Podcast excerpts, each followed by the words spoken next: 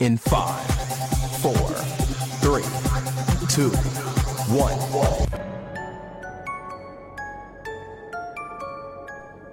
Toma tu lugar preferido en el sofá, Deja atrás el aburrimiento y entra al mejor podcast de todo el multiverso. donde la ficción se vuelve real. ¿Dónde? Aquí, en Comic On.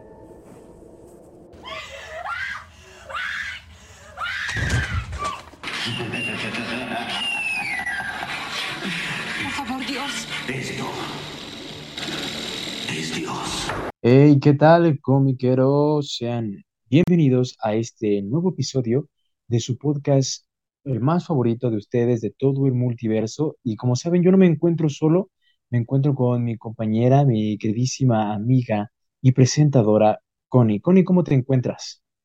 Hola, comiqueros, ¿cómo están el día de hoy? Este, pues me encuentro muy bien, Mike. Este, yo soy Connie, obviamente. Mucho gusto eh, y gracias por estar aquí, otro episodio más. Y obviamente estamos en el especial de Halloween y hoy toca una película favorita de mi queridísimo coanfitrión. Entonces, pues vamos a ponernos en mood serios. Y dinos de qué nos tocará hablar el día de hoy. Así es, en este nuevo capítulo súper mega terrorífico, así que dices, uy, uy, uy, qué miedo, ay, qué espanto. Vamos a hablar acerca de una de las mejores eh, películas que existen en el género del terror y sobre todo en el slasher, porque gracias a esta película el género slasher revivió porque ya estaba muriendo. Así que le decimos un abracito y un cariñísimo a Pesadilla en la calle, él, bueno, en la saga de Pesadilla en la calle, él, protagonizada por Freddy Krueger. Así que vamos a darle, vamos a empezar. Exacto. Entonces, dinos de qué va la película, medio resúmenos porque son muchísimas. Ok, como sabrán ustedes, aquellos que sean fanáticos de esta saga, nos encontramos alrededor con siete películas, ocho, si contamos el remake, pero nadie vio esa cosa, así que solo nos quedaremos con siete. Empezando con esta primera entrega simplemente titulada como Pesadilla en la calle Elm o Pesadilla en la calle del infierno para nosotros los mexicanos. Este, pues esta obra realmente trata acerca de un grupo de adolescentes que comienza a ser acosado y posteriormente asesinado primero en sus sueños y posteriormente como consecuencia en la vida real. Ay, qué espanto, qué miedo. Así es, y descubrimos realmente que esto es perpetrado por el único y inigualable Freddy Krueger, que se está escabechando a los squinkles de la ciudad natal llamada Springwood. Y pues eh, aquí veremos cómo nuestra protagonista llamada Nancy se va a encargar de detener a esta bestia. Así es. Pues ustedes como sabrán, esta es una de los clásicos del terror y como ya lo mencioné, del género slasher, que sabrán ustedes que el género slasher es aquellos de asesino, cuchillo, sangre, gore. Vaya, eh, películas como Halloween también entran en este eh, género, igual que las películas de Viernes 13, al igual que las películas de Chucky, en este género slasher. Y pues cuando digo que revivió el género slasher es que por allá de los años 80, este género que realmente inició y se popularizó mucho con lo que fue la saga de Viernes 13, comenzó a morir bastante, ya casi nadie lo veía, hasta que llegó el hombre de las cuatro cuchillas y lo terminó reviviendo incluso en el proceso, salvando a su compañía productora New Life Cinemas, que estaba a dos pesos de De entrar en bancarrota. bancarrota y gracias a este jovenzuelo quemado terminó siendo completamente un éxito más allá y elevando a todo esto y pues eh, dirigida y creada por el maestro del horror que descanse en paz, Wes Craven. Así es, así que vamos a darle con esta primera película. Connie, ¿tú qué opinas de Pesadilla en la calle Elm? Mira, para mí es una de las películas que, al igual que It, que fue nuestro primer capítulo de esta edición especial de terror, tienen un trauma con el baño. Entonces, creo que eso tiene muy buen elenco, aparte de que tenemos de protagonista y vemos a uno de los protagonistas que es nuestro queridísimo Johnny Depp. Y creo que verlo ahí, la verdad, yo cuando tenía escasos 12, 13 años a lo mucho, cuando lo vi por primera vez, este, dije, ah, no le hice mucho caso. Y ahorita que la volví a ver, dije, no manches, ¿a poco salió Johnny Depp? Fue así como de, ¡ah, qué increíble! Y aparte lo vemos súper guapo. Entonces, ah, volviendo al tema de la peli, creo que para mí sí es una de las pelis que más como que, ah, ¿cómo se podría decir? Que, que me han gustado ese género porque es algo que, que se mete a tu mente y te, como que te va matando poco a poco por dentro, ¿no? Y eso de que no duerman, es como de órale, o sea, yo no podría dormir bastantes horas, que por ejemplo nuestra protagonista Nancy duerme casi siete días, ¿no? Si mal no recuerdo. Mike. Ya me Eh, dejó. ¿cómo sea que durmió siete días o cómo? No durmió siete días Ah, sí, a causa, porque le faltaban cuatro para romper la marca mundial, que son de 11. No lo intenten, sí, morirán en el proceso. sí, no, de que todo su sistema fallara. Entonces creo que sí, o sea, es muy, muy buena. Y volvemos a lo mismo, o sea, volvemos a este típico asesino en serie, pero que mata poco a poco. Y vemos otro personajazo y otro, eh, ¿cómo se podría decir? Sí, otro personaje del mundo de terror que es muy popular hoy en día y que lo vemos y decimos, ay, Freddy Krueger, no, no, mejor me voy. Y es uno de los disfraces también que más ocupamos este Halloween. No este, sino ya varios Halloweens atrás. Entonces, en mi, es. en mi punto de opinión en general, es muy buena peli. La verdad, para mí soy muy fan de la primera. Sin embargo, las otras sí están buenas, pero pues hasta ahí. O sea, pero la primera es la primera. Así es. La primera cinta realmente yo creo que rompió completamente esquemas porque estábamos acostumbrados obviamente al asesino, pero más que nada al asesino silencioso, al que no decía nada Nada, como Jason o Michael Myers, o sea, sin palabras. Literalmente los dejaban sin palabras. Y, este, exacto. y estos de la característica máscara encima, ¿no? Ya sea la de Hockey o la de el Capitán Kirk, que terminó transformándose en la de Michael Myers.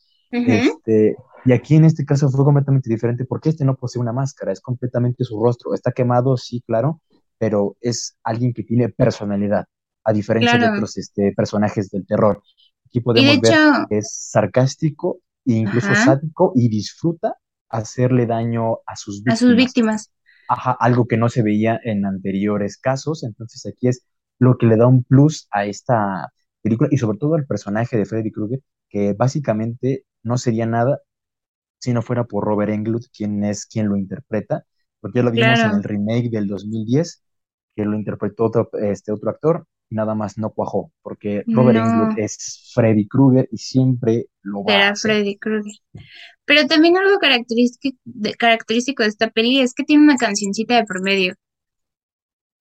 Sí, todos tienen un tema en particular que se hacen icónicos. Ya sabemos, eh, Halloween es el penillo, incluso con Ajá, Viernes 13 sabemos que empiezan con el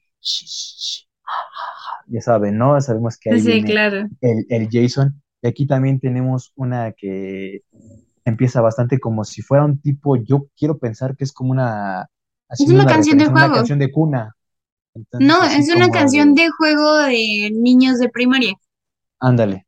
a lo mucho. Bueno, es que hay dos. El, el tema principal, que es este, eh, el tema de Freddy Krueger como tal, y el conocido por todos, que es aquel de los coros de las morras macabras que nos cuentan, no, no, no, ya saben, no esa que Ajá, te sí, en la noche, así de, A esa, de- a esa cancioncita me refiero.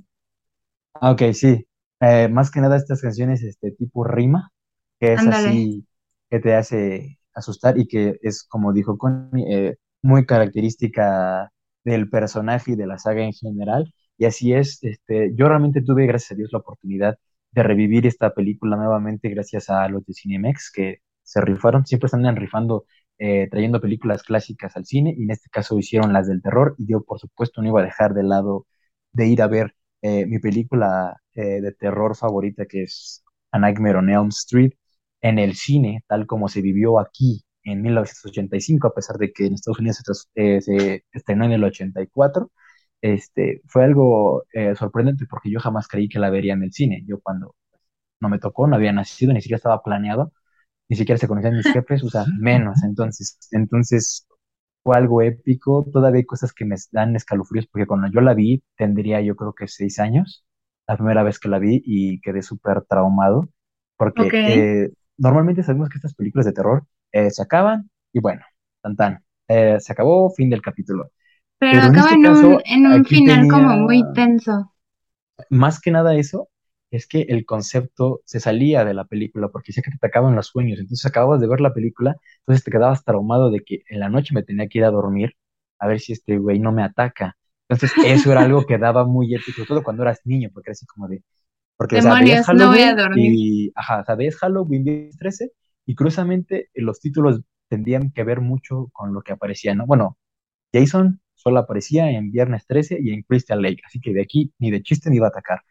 Halloween solo atacaba en Halloween y solamente atacaba a Jimmy Lee Curtis, así que tampoco me iba a pasar nada. Pero cuando vi esta película era como de, ok, en tus sueños, padre. O sea que este no sí me va a atacar. A salvo, ajá, o sea, no, no, estabas a salvo en ningún momento, era como, voy a dormir. Y yo, fuck, y si me ataca, o como en la película, cuando sé que estoy soñando? No, vi Inception, tengo miedo. Entonces. Es que. Eh, justo, justo eso, o sea, perdóname por interrumpirte, pero justo eso, este, es el comentario que te voy a hacer. Pero de que los sueños se convertían tan reales, porque no sé ni en qué momento se quedaban dormidos ellos, ¿sabes? Porque es así como en qué momento estoy soñando o estoy despierto. ¿Sabes? Sí, así es, es como jugar con tu mente de cuando sé que estoy dormido y cuando sé que es real, ¿no? Entonces, es como muy padre en cuanto al concepto de la película, ir viendo, ok, ¿en qué momento ya se objetona? ¿En qué momento está despierto? ¿Cómo se...? Y sobre todo también con el final, ¿no? Porque tú piensas, ok, eh, ya lo mataron, ya lo vencieron, venga, Puni, ya vamos a salir de aquí y de repente es que no, todo era un sueño y todos están moribundos. Así que es algo muy épico y como lo dijo Connie, eh, tiene cosas muy importantes. Como ya les mencioné, el revivir el género slasher este, salvar a New Light Cinemas y traernos a Johnny Depp, porque como ustedes, eh, si no sabían, es la primera película en la que sale Johnny Depp. No había salido en nada hasta que fue en esta. Esta fue su debut como actor en esta película, como la había sido, no sé, antes como Kevin Bacon en Viernes 13. Entonces, realmente es algo ahí eh, muy cool, ¿no? Porque es como verte, ok, eh, ¿quién, ¿quién, pensaría que, que este morro sería tan importante después y que terminaría peleándose con su novia porque le dejaba regalos al lado de su cama. Brutal. Spoilers brutales. Pero eso es en esencia realmente, que ustedes sabrán en qué consiste la primera película de A Nightmare on Street, eh, de las mejores que hay de la saga. Okay. Obviamente. Eh, la dos, que bueno, vaya, eh, que dice La venganza de Freddy. La tenemos, La venganza de Freddy. Realmente es una película no me parece mala, pero realmente me parece muy seca, porque básicamente es la primera con Jessie en vez de Nancy. Es exactamente igual. Entonces es como de, ok, aquí es como repetir fórmula. Eh, y hacemos la misma película. Ajá, o sea, como que dijeron, si la primera funcionó, hagamos la segunda igual, ¿no? No perdo nada.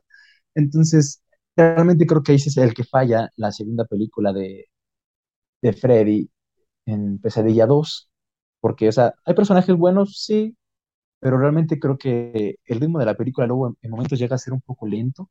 Sí, ya no bastante. Ajá. Creo que lo que te puedo decir que la única escena rescatable y buena de la segunda película es la de la masacre en, la piscina. Realmente es la escena ah, que mejor se me hace, de, al menos de esta segunda entrega, es la mejor. Y sobre todo también ver ese, esos efectos prácticos tan perrones en el que vemos que Freddy literalmente sale de Jesse, o sea, sale de su cuerpo y sale un Freddy nuevo. Eso, la verdad, eh, todavía hoy en día se sigue viendo muy padre y muy grotesco y me encanta.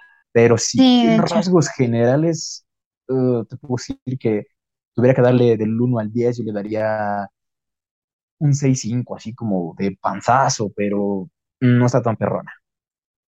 No, sinceramente, igual, o sea, concuerdo mucho contigo con la segunda.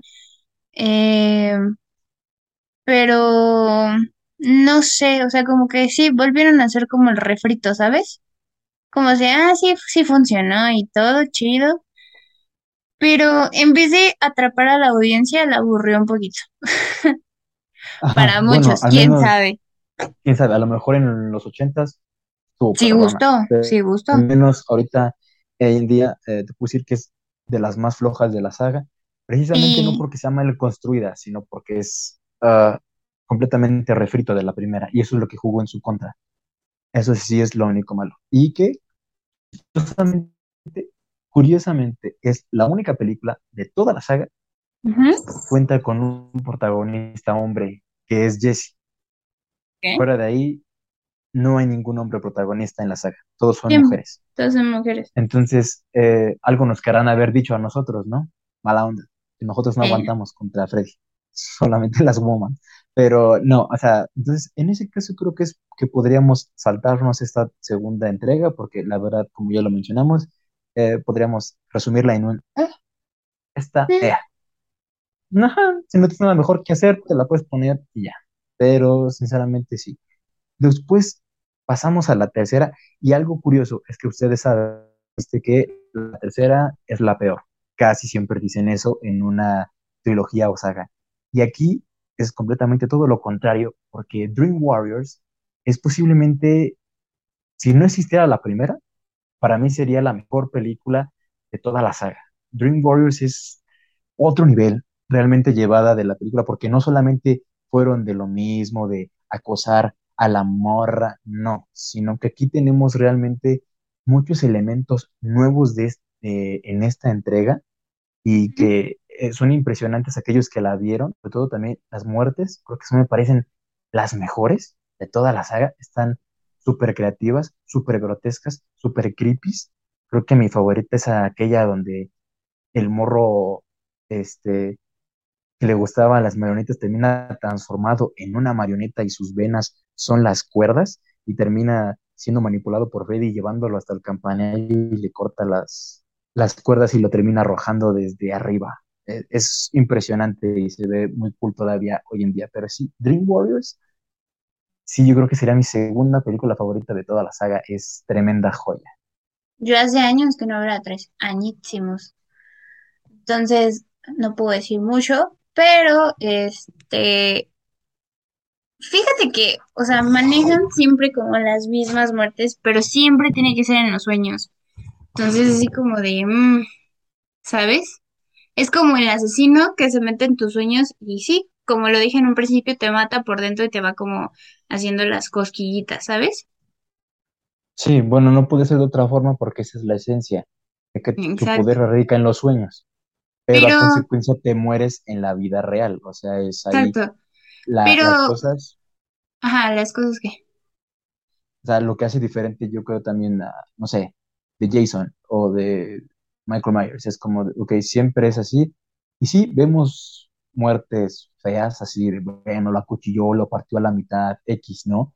Ujú, Pero con Freddy, la ventaja de estar en los sueños es que siempre terminará siendo diferente, por eso manipula lo que a ti te aterra, transformándolo en ti.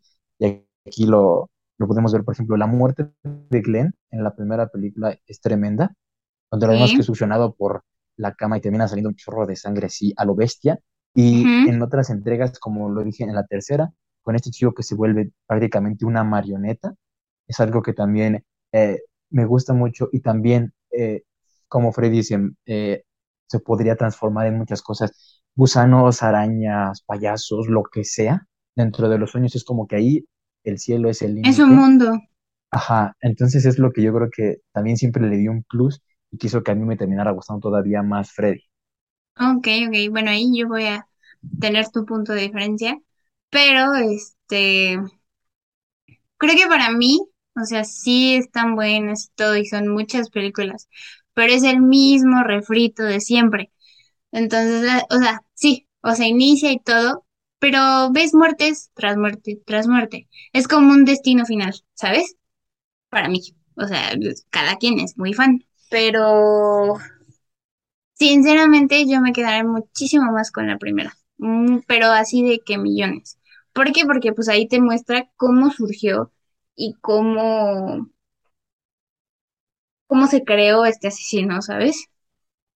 Puede ser, pero bueno, en, películas slasher realmente creo que no puedes pedir mucho, porque todas pecan exactamente de lo mismo, como Viernes 13, Halloween y las de Chucky, todas es lo mismo, o sea, pasa algo, revive, y a consecuencia termina matando personas, y al final lo terminan matando, y al final descubres que no se murió del 100% y que regresa. O Exacto, eso es- pasa en todas, o sea, pero pues, ¿qué nos podemos quejar? Si no fuera así la fórmula, no tendríamos a nuestros personajes favoritos regresando. No tendríamos a.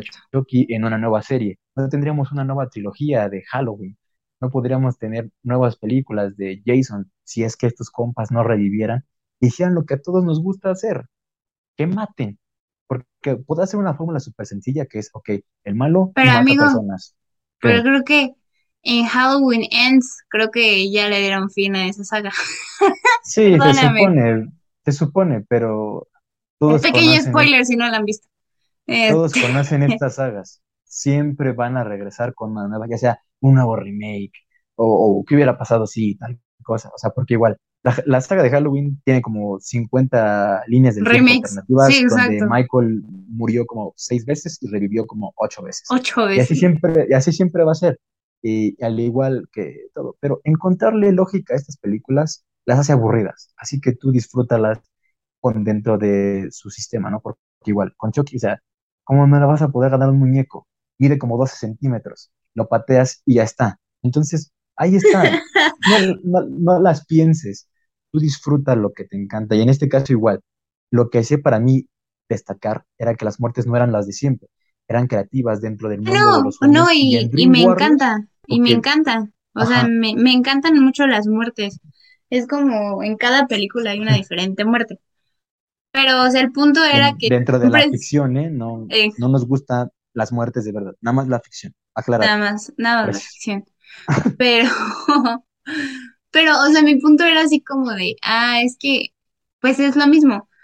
Pero técnicamente las muertes es muy, muy padre porque ves como una muerte diferente en cada película y en cada, o sea, en toda la saga de, de Freddy Krueger. ¿Estás de acuerdo? Sí, aunque yo siento aquí que lo que hizo diferente en Dream Warriors es que no simplemente igual son los morros acosados por Freddy, sino que aquí hicieron lo que muchas personas pensamos, es como de, pues si es mi sueño, yo mando aquí, ¿no? Y aquí vemos que incluso ellos se defienden dentro de sus sueños, ¿ok? Uno dentro de sus sueños es súper fuerte, es, eh, sabe magia, eh, puede volar, y es ahí lo que muchos no usamos a veces, ¿no? Porque como que nos frustramos y decimos, me va, me va a matar y hasta ahí me quedo, ¿no? Y aquí en Dream Warriors es como de, ok, yo aquí dentro soy Harry Potter, y aquí dentro tengo poderes, y tú te las vas a ver conmigo. Eso es lo que fue muy diferente, terminando siendo eh, lo que le hace precisamente al honor al título de la película, que es eh, Los Guerreros del Sueño. Es algo que lo hizo todavía eh, renovar la fórmula de Freddy Krueger y que no se gastara como fue en la segunda entrega. Por ejemplo, aquí tenemos al personaje de Alice, que tiene el poder de traer personas a sus sueños. O sea, que yo estoy dormido y de repente pienso en Piqué y está en mi sueño. Así de esos poderes. Entonces es como algo que a mí me terminó gustando mucho y, este, y apartando más, y incluso también porque nos revelan un poco más de la historia de Freddy, que es con el fantasma de Amanda Kruger, que es su madre, y aquí nos cuentan un poquito más acerca de cómo es que Freddy nació y lo que conllevó el nacimiento de Freddy. Entonces, hay también como que datos extra, fue lo que eh, impulsó la película, yo creo que es la razón de que muchos fans de esta saga como yo la consideremos como una de las mejores de la saga en general. Hay muchos que incluso la consideran la mejor. Yo todavía estoy debatiendo eso, pero este, yo creo que eso es lo que le da el empuje bien perro a lo que es Dream Warriors. Ok, ok. Pero, o sea, en general, no nada más como en, en esa película. Creo que también algo que noté hace poquito que la vi, este, es que nos tocan, no- nos tocan un tema muy importante. Digo, no voy- no vamos a hablar como todo el episodio de eso, pero es algo muy importante, a ver si no nos censuran, pero es la pedofilia general en todos los sentidos, porque en la primera película, no sé si recuerdas, que, que dices que Frey mataba niños. Entonces, ¿cómo hace eso? Entonces, tú, tú, tú pones a pensar tu mente y cómo los atraía y cómo esto y cómo otro. Y qué hacía con ellos, claro. Y claro está, nada más quería decir eso. Sí, de hecho es muy curioso, porque ustedes, eh, bueno, fanáticos de Hueso Colorado sabrán que en la primera película solamente se menciona que mataba niños, o sea, de Ujú. asesino tal cual, Nada más como pero por originalmente realmente no solamente iba a ser ahí, sino que también era un abusador de niños, Exacto. Que no se incluyó en la película porque originalmente en ese año, cuando se estrenó la película, saltó un caso real de abuso infantil eh, por, eh, por Estados Unidos, entonces por respeto se cambió y se guardó hasta las entregas posteriores donde ya se reafirmó que Freddy era un abusador de niños. Y sí, como lo tratas aquí, es este, lo cual puede parecer más retorcido al personaje, ¿no? De por sí es este, ya normal, es, es aterrador que matara niños, pero todavía más que no solamente los matara, sino que abusara fue eh, feísimo, pero ustedes sabrán, eh, señor Spotify y todos los que me escuchen, es ficción, no existe, ¿de acuerdo? Para evitarnos broncas. Y tengo un abogado por si las dudas. Beto. Eh, y este, realmente es un tema que sí se toca, pero al final de cuentas ni siquiera termina siendo el foco central de, de las películas. Es como de, ok, esto es lo que hacía antes de, pero ahorita realmente lo que quiere es vengarse de aquellos este, adolescentes de Springwood que son los hijos de los padres que lo terminaron quemando. Exacto. Entonces es ahí muy, este, ya lo que se termina siendo el, eh, ¿cómo se llama? el motor de Freddy. Y eso es lo que vemos alrededor de todas las películas, que es dedicarse a matar a los eh, adolescentes de Springwood. Eh, después podemos pasar a lo que es este Dream Master, o sea, la 4, que la verdad eh, sí está chida, pero después de haber visto la tercera, ya está como que ya no te sabe tanto, porque es como, ok, eh, me diste el pico, después bajaste un poco, entonces ya como que eh, ya no me cuajó tanto. Aparte porque a Alice le cambiaron la jeta, entonces también ya como que ya no te involucras tanto con los personajes, ¿no? Entonces es este, hay, también hay muertes muy chidas. Creo que la, mi favorita, creo que es la mejor que existe en toda la saga en general, es donde a esta morrilla que le daba miedo a las cucarachas, la termina transformando en una cucaracha y la termina después aplastando. Realmente es genial. Con los efectos de maquillaje se ve perrísimo y todavía al final te lo imaginas tú siendo transformado en lo peor que te da miedo a mí, por ejemplo, una rata, qué perro asco que te transformen en eso, entonces pues, te aplasten y te maten como insecto. Ha de ser lo, lo peor y todavía plasmado ahí, es escalofriante. Claro. O sea, sinceramente, sí. A partir de la 3 mis recuerdos son bien borrosos. Entonces, pues sí, no, no te puedo decir que vi como la saga completa, pero sí me imagino que, que debe estar como bien heavy ver eso. A mí me encanta, porque como no las vio, me da el avión bien perro. Sí, yo digo que sí está chido como todo lo que tú me cuentas. No, o sea, pues es que es como te decía hace ratito, o sea, sí es, o sea, pues es una película, sí, ves al mismo asesino, sí, pero las muertes son diferentes y eso es como algo muy cool en estas películas. Sí, eso sí. Realmente sí es importante que aventarse las, las siete, sí hay que ser muy fan para aventarse las Sí, siete, no a mí, manches. o sea, a mí en general sí te puedo decir que me gustan todas. Obviamente unas más que otras, claramente. O sea, sí, sí sé cuando una película está fea, pero en general por el fanatismo que le tengo al personaje, eh, me encantan todas. Las puedo ver todas sin problemas. Obviamente si, si puedo, a, algunas no les presto tanta atención porque sé cómo terminan y porque no me laten al 100%, como sería la 2 la 4 y la 5 y la 6. Esa sí es como que... uh, la 5 ay, no sé, Yo sé que he visto mucha gente que sí le gusta la 5 que es este Dream Child, pero a mí no, a mí hay partes en las que como que me aburre de repente así, yo digo, ah, ya se extendió y, este, y se me hace también como la 2 un poco, un poco seca. O sea, sí se nos expande un poquito también el tema del el origen de Freddy, pero no es súper extenso, o sea que incluso lo que nos dijeron en Dream Warriors es más o menos lo mismo, nada más que aquí te lo presentan un poquito más uh, live action, no solamente contado. Este, y eso también es como que me lo pudo haber saltado, la neta. Luego está la 6, que supuestamente es la última cronológicamente y pues si lo Que es la de la muerte de Freddy, ¿no? sí, ajá, que es la muerte de Freddy, técnicamente sí es la última, al menos en el universo así de Freddy, donde conocemos que él tiene una hija que Ah, sí, sí, eso sí me acuerdo. que fue llevada este, a servicios infantiles y tuvo otra vida después de que obviamente descubrieron que Freddy era un pinche loco y asesinaba a los morritos y la terminaron apartando de, de él y ella creció incluso reprimiendo aquel recuerdo sin saber que él era su padre. Y aquí lo descubrimos con esto y también descubrimos algo importante dentro de la mitología del personaje, que son los demonios del sueño, que son aquellos que le dan los poderes a Freddy para poder matar dentro de los sueños. Ellos son eh, fuerzas ancestrales del mal que siempre estuvieron en busca de un alma para que fuera su conexión entre el mundo de los sueños y el terrenal. Y encontraron en Freddy, pues, al psicópata más loco que se encontraron, dijeron, pues de aquí soy, papi, y lo agarraron, y de ahí que tenemos a este hombre echando relajo siempre en los sueños desde entonces. Aquí realmente hay este, eh, yo creo que lo que termina matando esta sexta película es que luego hay muertes que ya en vez de creativas ya son un poco ridículas, como eh, la muerte de este chavo que lo terminan transformando en cómic y lo termina desgarrando como si fuera papel. O sea, tú pensarías, ok, está como creativa, pero ya en la pantalla se ve medio chistosa, ya se ven más graciosas que aterradoras, al igual que el otro lo termina matando en- dentro de un videojuego y pues igual se ve así todo el pixeleado, pero algo chido e interesante ahí es que, bueno, hay un cameo de Johnny Depp, bien ahí. Pero eh, fuera de eso, la verdad sí están un poco cotorra ya las muertes y ya no te entra tanto en ambiente de terror, es como que dices, ja, ya no me dio miedo, ¿no? Porque ya Sí, no son claro. muertes que te asusten, ajá, ¿no? Sí sabes, ¿no? Entonces, por eso igual lo que da eh, mejor es que, pues, bueno, sí, lo terminan matando y sí, se muere.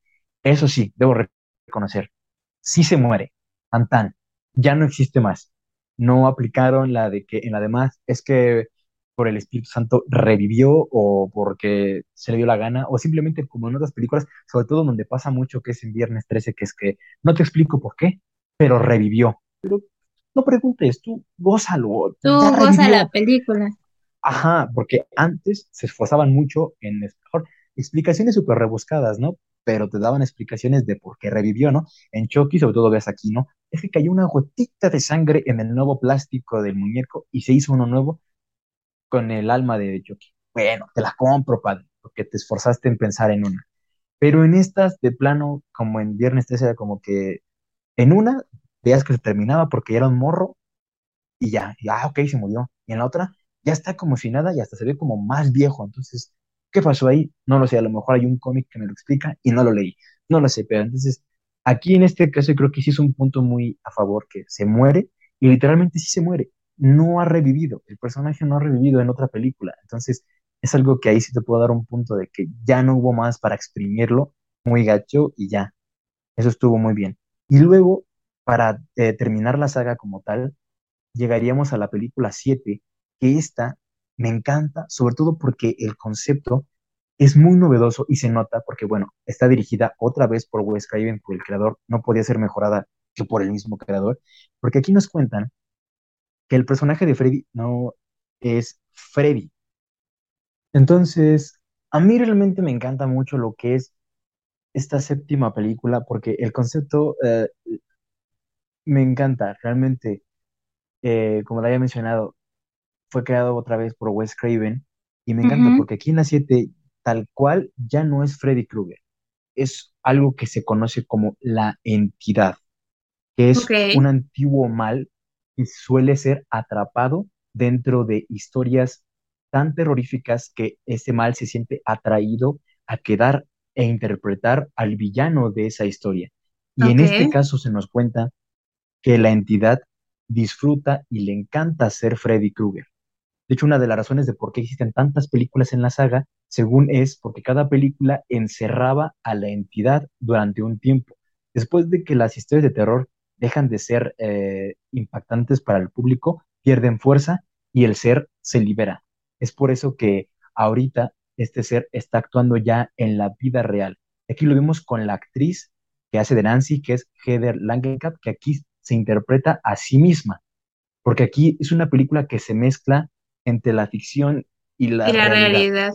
Es algo que está, es algo que está muy épico, realmente me encanta, porque dijimos que ella ya tiene una familia, tiene un hijo, que es el morrito de Cementerio de Mascotas, y aquí vemos aquí que tiene una familia muy, muy, muy feliz, y de repente ella tiene un sueño en el que Típico. ve a su esposo siendo asesinado por una garra, una nueva garra de Freddy.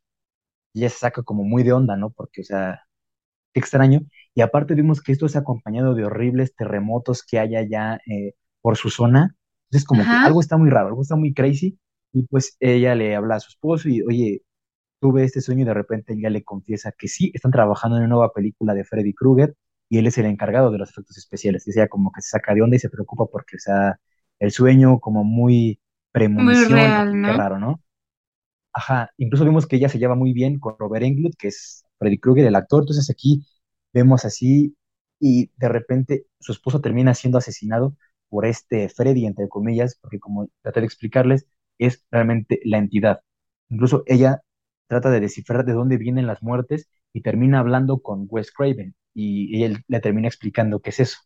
Es un mal que se encerraba en las películas de Freddy Krueger, pero ahora el problema es que a, a esta entidad le gusta ser Freddy Krueger, entonces se quiere adueñar de ese personaje para cometer eh, másteres a nivel mundial internacional y acabar con todo. Porque aquí incluso podemos ver una muy notoria diferencia entre el Freddy Krueger de las películas eh, de la saga original con esta nueva película. Conocemos que él es alguien caracterizado por un humor negro y superácido a la hora de matar a sus víctimas y en este caso ya no, ya es alguien mucho más este malvado, ya no hace comentarios sarcásticos, simplemente lo que quiere es matar porque esta entidad es maligna. Entonces, eso realmente a mí me impactó la primera vez que la vi, porque incluso me acuerdo que mi papá me dijo, ¿sabes que hay una, una séptima película de Freddy Krueger? Y le dije, ¿cómo crees? ¿Dónde la vimos? No, hay que verla. Y entonces la pude checar y desde la primera vez que la vi me encantó, me atrapó la idea, ver esta combinación de que, ok, eh, eh, el, el, actor interpretándose a él mismo y luego de repente que se fusiona con su personaje de las películas, luego que este sale Robert Englund sin maquillaje y luego de repente es Freddy, pero no es Freddy. Entonces, eso realmente creo que fue lo que me terminó gustando porque rompió completamente la fórmula que ya traíamos de seis películas atrás. Y aquí fue, vamos a adornarnos la barba y aquí vamos a hacer todo una este, versión nueva y me terminó encantando porque fue una idea muy inteligente de traer a Freddy, pero sin ser, eh, sin aplicarla de, es que revivió porque, no sé, porque Dios así lo quiso. No, no, no, simplemente aquí es algo muy diferente y me encanta. Yo creo que esta es, ay, es que esta está a la par de la película para mi gusto en cuanto a calidad. Es, es, es tremenda. Entonces, sí, yo sé, a lo mejor eh, Connie eh, no la ha visto, pero si tiene la oportunidad, no, que se no la la he visto. Está, está en HBO Max, también para aquellos que no la hayan eh, podido ver, véanla, realmente creo que les va a gustar. Eh, el concepto está muy padre. A lo mejor ya los spoileé bien cañón si Bien no cañón. visto, pero, este, pero bueno, no saben en qué acaba. Entonces, eh, Y creo échenle, y que, aparte verla es diferente. claro, y luego se había, creo que el reboot y luego el, el del Freddy contra Jason, ¿no? Ah, bueno, antes es Freddy contra Jason. Creo que es por el 2006, por ahí, si no me equivoco. No, 2000. Eh, ¿dónde? Ah, Sí, sí, sí, sí, perdóname, sí, 2003 más o menos. ahí está, como por ahí, 2000. Este, realmente, eh, bueno, sabemos que esta película no terminó siendo lo que todos hubiéramos querido, A fuerzas. porque en vez de centrarse en la pelea Freddy contra Jason, que es lo que todos queríamos, tipo eh, Godzilla contra Kong, ya saben, siempre aplican la de vamos a meterte un este una subtrama de humanos que no te interesa para nada y en Pero encajan con la película. la pelea. Ah, es igual que con eh, Godzilla contra Kong. Nosotros queríamos ver guamazos entre monstruos gigantes y ahí nos metieron una subtrama con Eleven que nada que ver. Bien. Así igual. Pero este, ajá. Entonces aquí es algo triste porque igual tenía, la verdad, un, un concepto muy padre porque, bueno, era de las primeras veces que juntaban a estas dos leyendas del terror que es Jason y Freddy. Todos estábamos como muy esperanzados de que fuera a terminar algo muy épico y pues no terminó siendo así del todo. Aparte de unas actuaciones que no rifan, sobre todo de la morra protagonista. Yo no sé quién le dijo que actuaba, pero ahí está. Y pues eh, sí, es un traguillo un poco malo, o sea, yo la recuerdo un poco con cariño y nostalgia porque cuando la primera vez que la vi, eh, pues igual, estaba bien morro, entonces a mí como que las cosas de los adolescentes ni le entendí, yo nada más estaba viendo las peleas y a mí me gustaron, fue como de, ok, pues hubo pelea y me gustó, y había sangre, ¿no? Siempre, entonces, pero sí, eh, está cool, eh, en ciertos aspectos muy cool, otros muy malos, más malos que buenos por desgracia, pero sí ahí está, y luego está el reboot, que, ah, ajá, el reboot, adiós. Sálvame de esto, por favor. No. Ese sí lo vi, fíjate. Sí, la neta.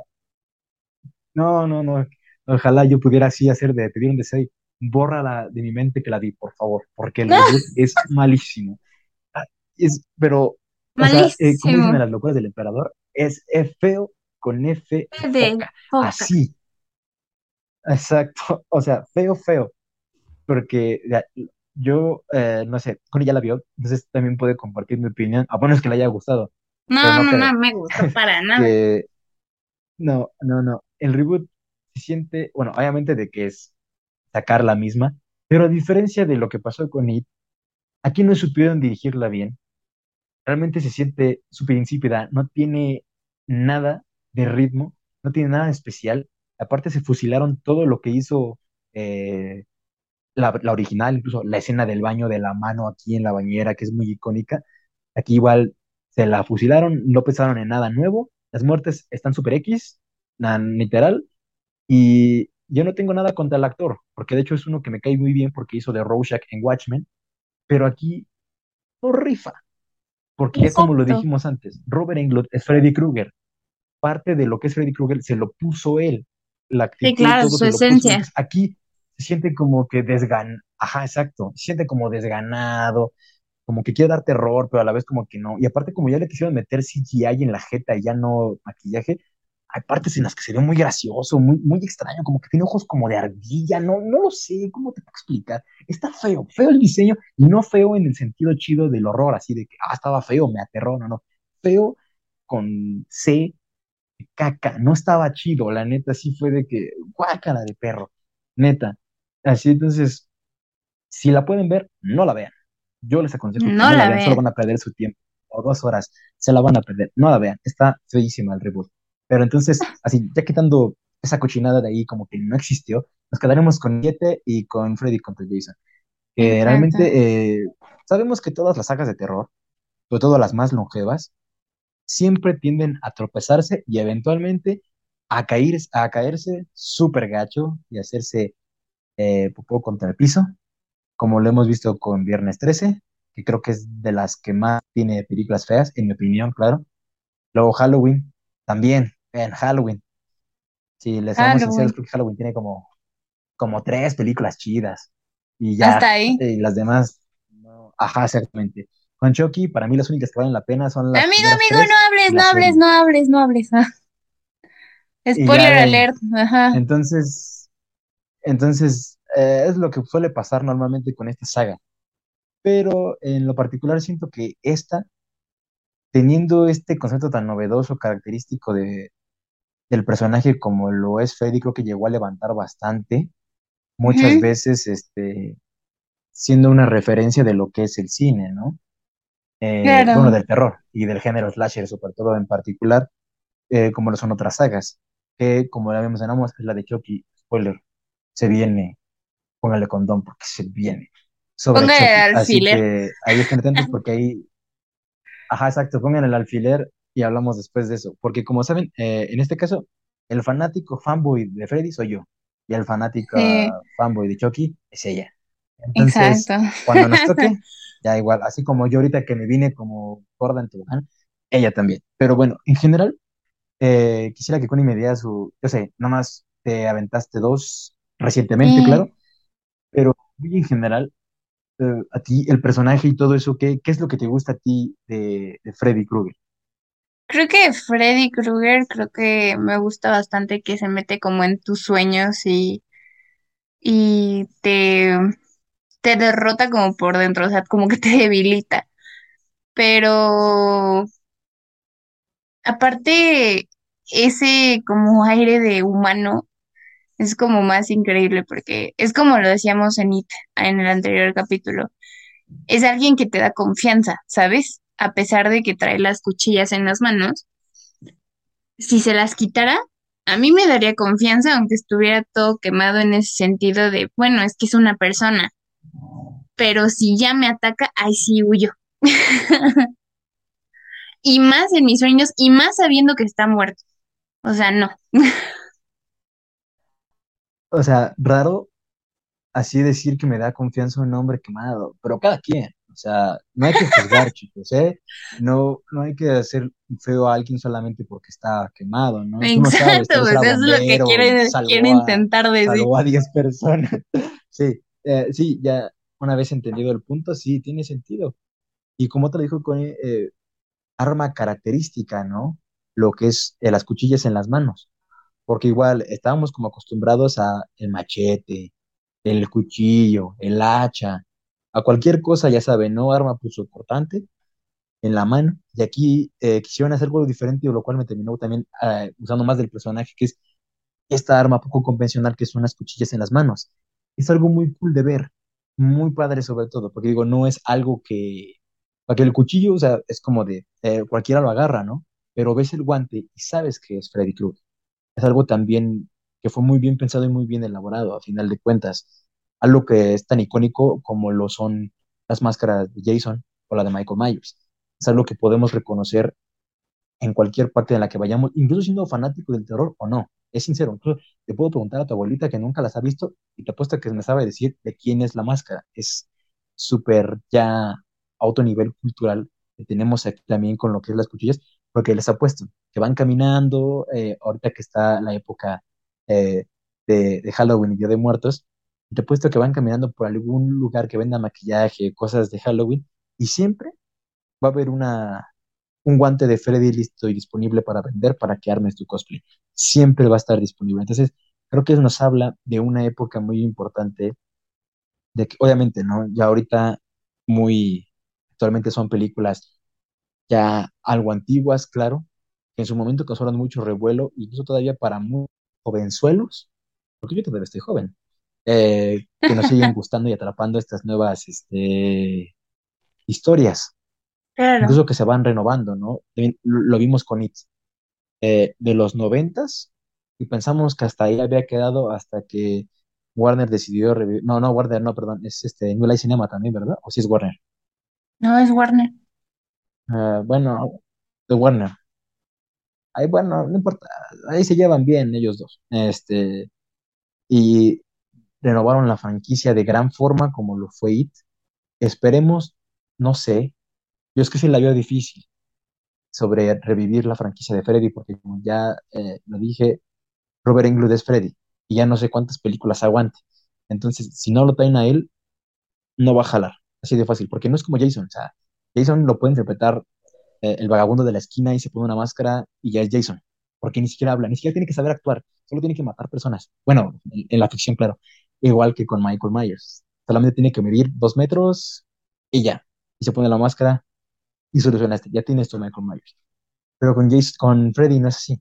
Él tienes que tener a Robert Englund, porque sin él eh, ya no está el personaje, ya no está la esencia importante aquí de la saga, y pues también una desgracia que ya no está Wes Craven, como para hacer algún concepto tan novedoso como lo hizo con eh, A New Nightmare. Entonces, es algo un poco también triste, se podría decir, pero bueno. Ahora, yo creo que en total ha sido un buen repaso entre las la saga completa de lo que es Freddy Krueger, ya saben, siempre un poquito eh, arribita, porque si lo hacemos con detalle, aquí termina dándonos 3 4 de la mañana y no queremos eso, hay que dormir. Entonces, yo creo que, o a menos que opines contrario, Connie, si quieres pasar a la sección de lo que son las curiosidades. No, sí, adelante. Muy bien, ah, yo sabrán, ahora me toca a mí platicar un poco más acerca de este tema, porque Connie eh, no le sabe tanto, pero espérense, nada más digo que se agarren, ya viene Chucky. Y este, en las curiosidades tenemos que al menos en, la primera película, lo que tenemos algo curioso es que el final existen alrededor de unos cuatro, cinco, seis finales para la primera película. Y esto es porque el director, Wes Craven, siempre quiso que la primera película fuera principio y fin y que ahí terminara. Pero ya saben, la plata es plata y queremos más dinero. No la termines así. Y tuvo una disputa muy grande con el que era el productor en aquel entonces de New Line Cinema, de no, no, no la termines. Todavía podemos sacarle más jugo. Y ahí estuvieron discutiendo durante un buen tiempo, filmando varios este, finales hasta que se decidió por el que vemos actualmente en el cine o en las películas ya en DVD, que es aquel en el que Nancy y sus amigos son llevados eh, por el carro con la, el capó al estilo Freddy y que la mamá termina siendo eh, arrastrada por la ventana de la casa por el mismo Freddy. Porque son muchas variantes de ese final. Había uno donde incluso era Freddy el que conducía el, el carro, que después se usó para la segunda película, donde es el que conduce el autobús que, en el que sueña Jesse. Y también algo muy importante es la historia de lo que originó realmente a, a Freddy Krueger. Bueno, pues esto más o menos va así. Wes Craven contó en alguna ocasión que la inspiración que tuvo para Freddy Krueger fue una vez que cuando él era niño y se encontraba ya por dormir en su habitación, alcanzó a ver una sombra por la ventana y él se asomó y alcanzó a ver a un hombre que estaba parado frente a él con un sombrero, pero sin hacer nada, sin decir absolutamente nada, solamente viéndolo. Y él super mega se asustó y huyó rápidamente. Y después volvió a ver y ahí seguía el sujeto. Incluso él dice que es seguro de haber visto que el hombre sonreía como si disfrutara ver al pobre morrillo sentir terror. Y después, cuando se dio la vuelta, el sujeto ya no estaba. Esto le causó tal impacto al director Wes Craven que fue lo que terminó inspirando a este personaje, a Freddy Krueger, incluso con el plus de disfrutar el hacer el mal a sus víctimas. Y pues el nombre de Fred, curiosamente el de Fred Krueger, viene a raíz de uno de los bullies que le hacían, este, bueno, la redundancia, bullying a Wes Craven y por ahí viene el nombre. También el característico suéter de Freddy, esos colores, Wes Craven los escogió porque leyó en un artículo que eran los colores más chillones y que son juntos desagradables a la vista, por lo cual decidió usar estos dos colores para representar a este curioso maníaco. Pero bueno, esas son algunas de las curiosidades Yo también tengo uno. Ay, perdón, ya me estoy adelantando, ya me quiero ir a mi casa y todavía no terminamos, perdóname, soy un grosero. Yo, yo también tengo una. Bueno, la última ya nos vamos. Este, la mejor locación de la película también era la más peligrosa. El equipo de producción estaba encantado cuando lograron cerrar el trato con Lincoln Heights High, una cárcel en Los Ángeles. Las escenas de las pesadillas en los pasillos llenos de tuberías oxidadas adquirieron un nivel mucho más aterrador gracias al sótano de este edificio. Sin embargo, poco a poco después de que terminaron la filmación, el edificio fue cerrado y declarado peligroso debido a los altos niveles de asbesto.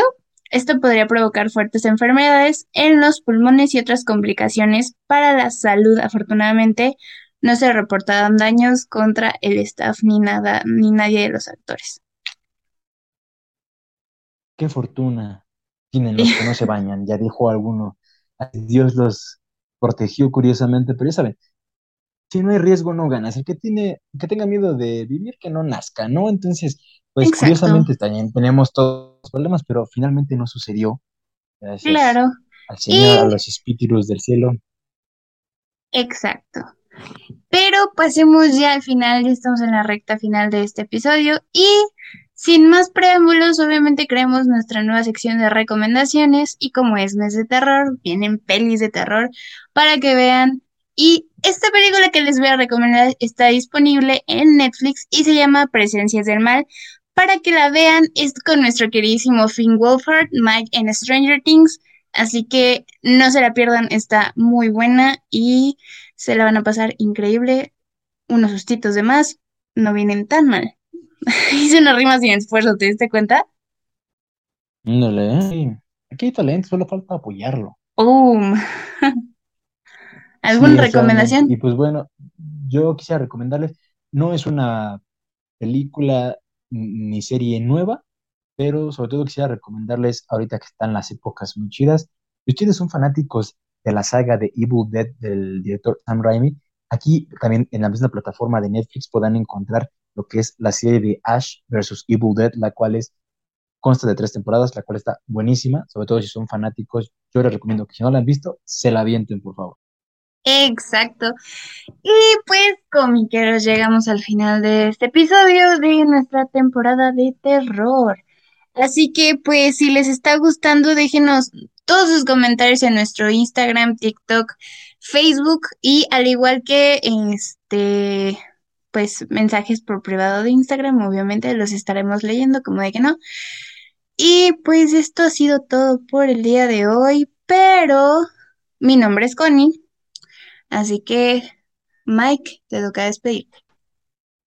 Así es, amigos, ya saben dónde localizarnos, si no lo repetimos, Instagram, TikTok, ahí andamos.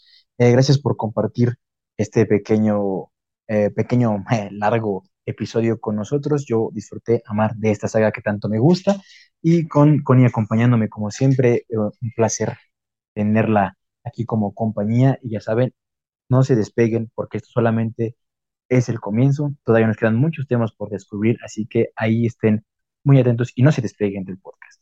Yo soy su servilleta, Mike, y espero que se la hayan pasado súper a gusto y bye bye. Bye bye. Gracias por escuchar Comic Con. No, en serio, pudiste haber escuchado un CD o hacer algo más usado como leer un libro, pero nos diste clic y solo por eso eres el ser más listo de este multiverso.